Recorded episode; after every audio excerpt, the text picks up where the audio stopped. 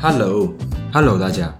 上礼拜有跟大家讲这个，呃，找兴趣或是找这个工作，找你的这个，呃，如，呃，如果你是你还是大学生，对不对？找你的科系，你可以用十二项，十二项去看一下，你你可以，你可以怎么选择你的工作，哦，然后可以挑出三四项去排，去去看你到底最在意的东西是什么，这样子。特别是你如果是刚，呃，刚进入职场。好，什么东西对你来说是目前是最重要的？好，然后有些东西可能是你需要舍弃的，这个供大家参考，对不对？好，然后今天今天想要跟大家讲的东西呢，是呃，也是这本这本书里面有提到的，哦，就是他就他就在标题写说，你是不是这样子的人？哦，你是不是这种人？这样子，他就举了十几条，哦，就是那种嗯。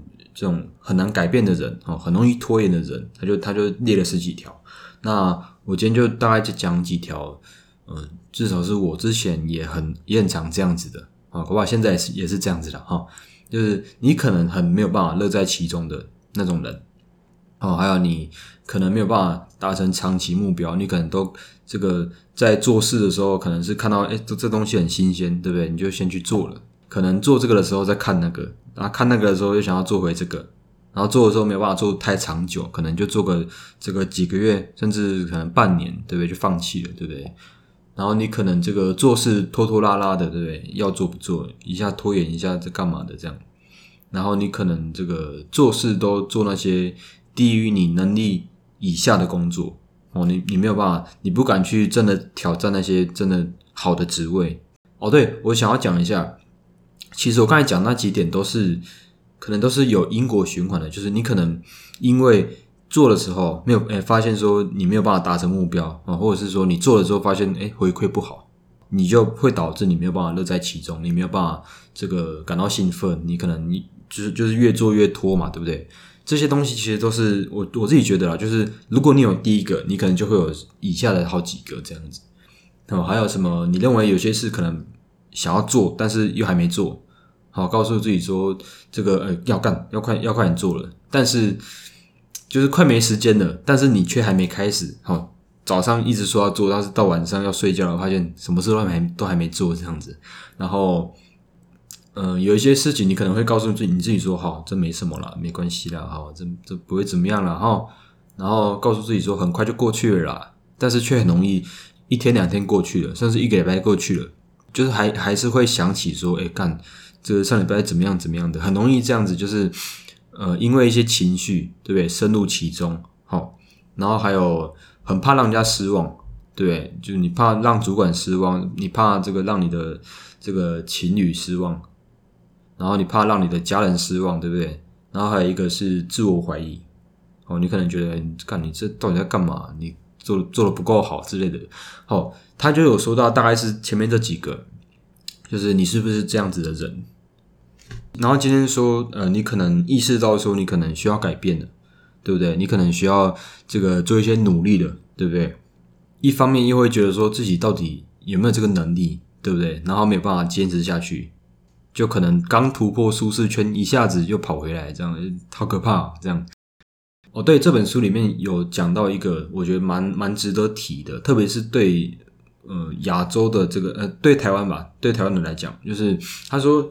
这个教育吧，从国小哦，从甚至有些可能从幼稚园，嗯，幼稚园可能好幼好了，幼稚园好像没有在考试了哈。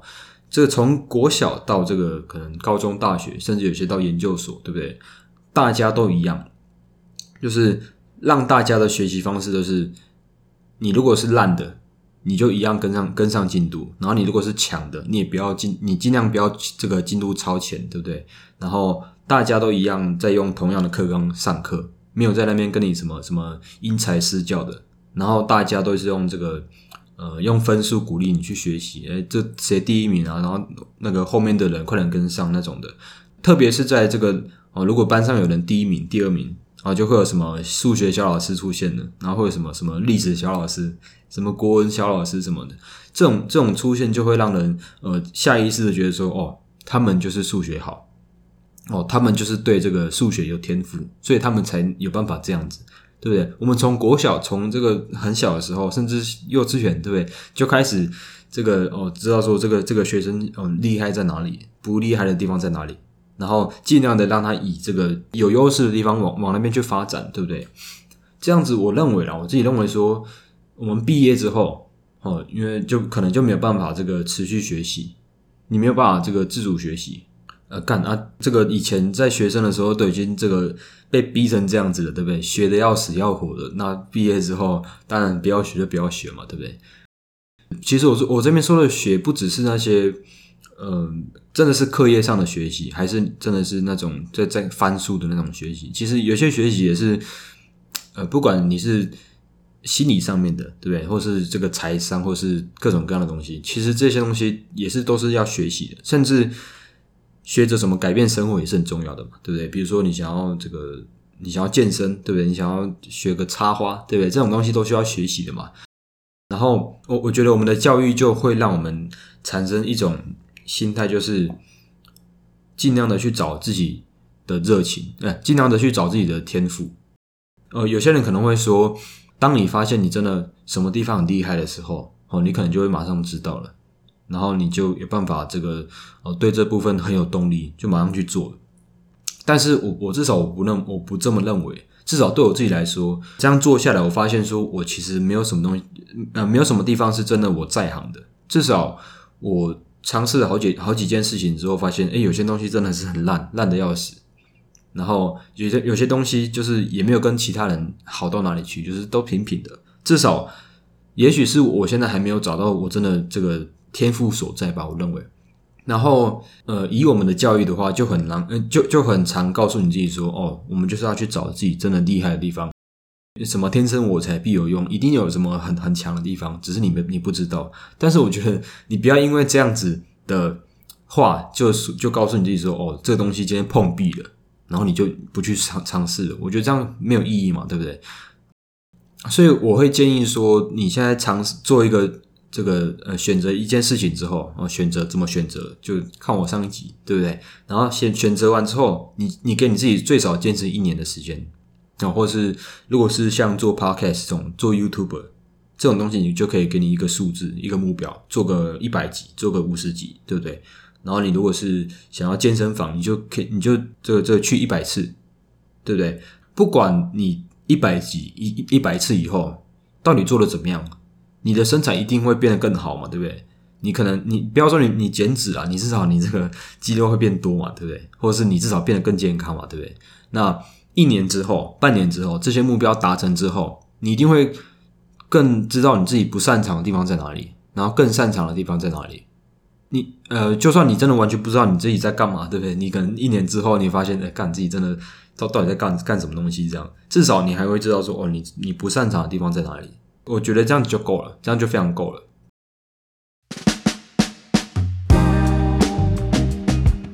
所以说，讲到最后，我觉得想要跟大家讲，就是你可以审视一下你自己的生活。好，你会发现你可能也会拖延啊，也会这个把你自己的目标哦，或者是我们所谓的梦想放到很以后。哦，你会这个告诉你自己说，哦，这些东西啊，不要再讲这种东西了，对不对？啊，不要再讲这种东西了，对不对？假装看开，对不对？然后压抑自己，对不对，说什么？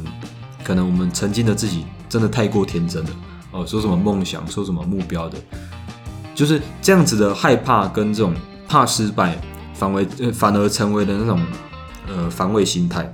你害怕这个怕失败而不敢去做，所以不要给你自己的这个预期设设的设的那么高哦。做什么东西就一定要成功。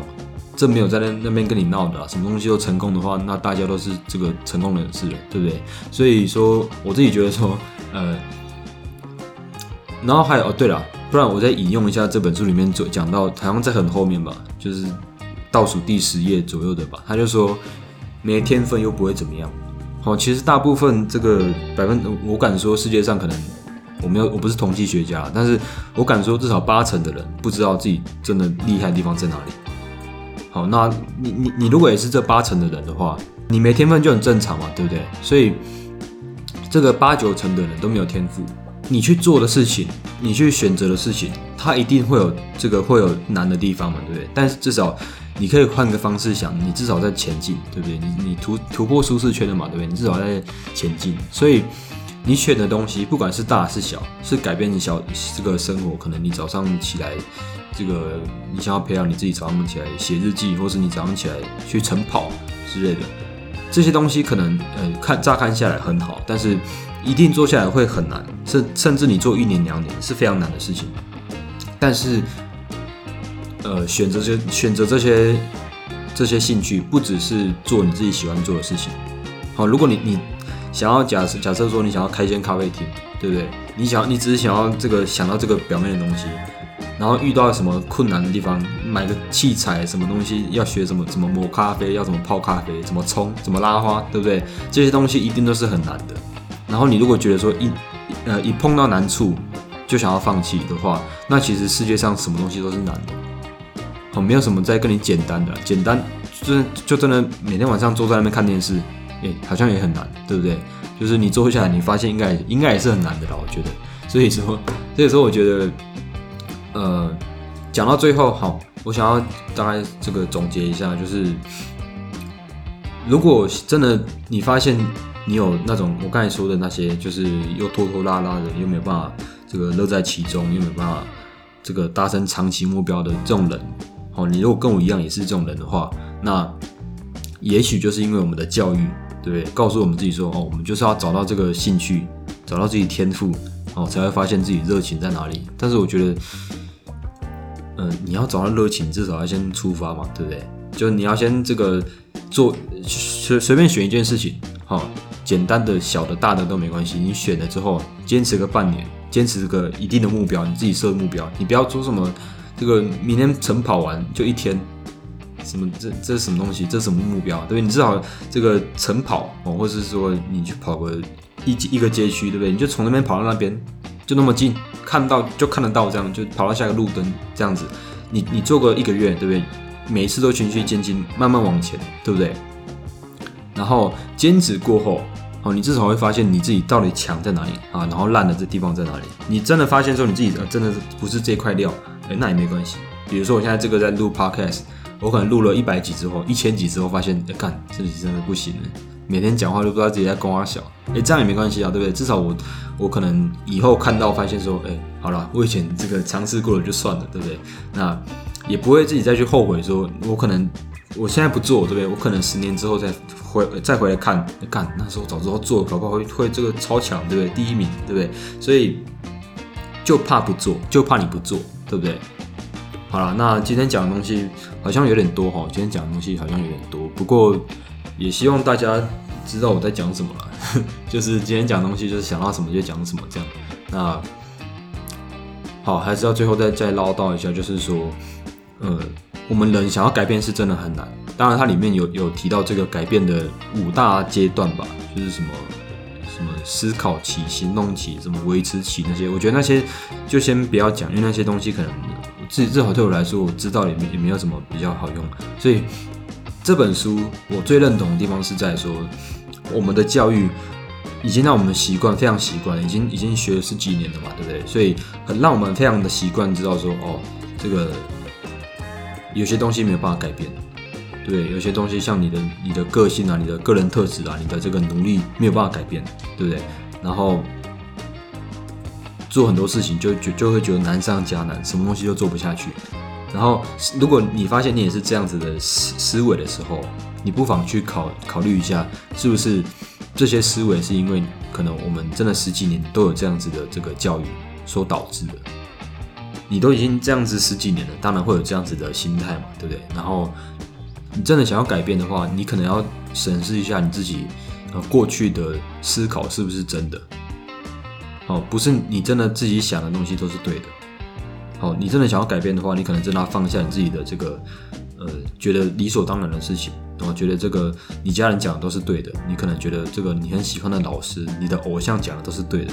好，也许你要放下放下这些东西，然后试着去改变这些呃深叫什么深根蒂固的这个想法。